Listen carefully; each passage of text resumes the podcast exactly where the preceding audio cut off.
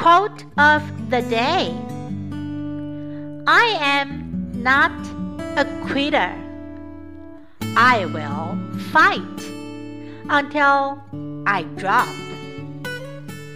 It is just a matter of having some faith in the fact that as long as you are able to draw breath universe, you have a chance. By Cicely Tyson. I'm not a quitter. I will fight until I drop. It is just a matter of having some faith in the fact that as long as you are able to draw breath in the universe, you have a chance.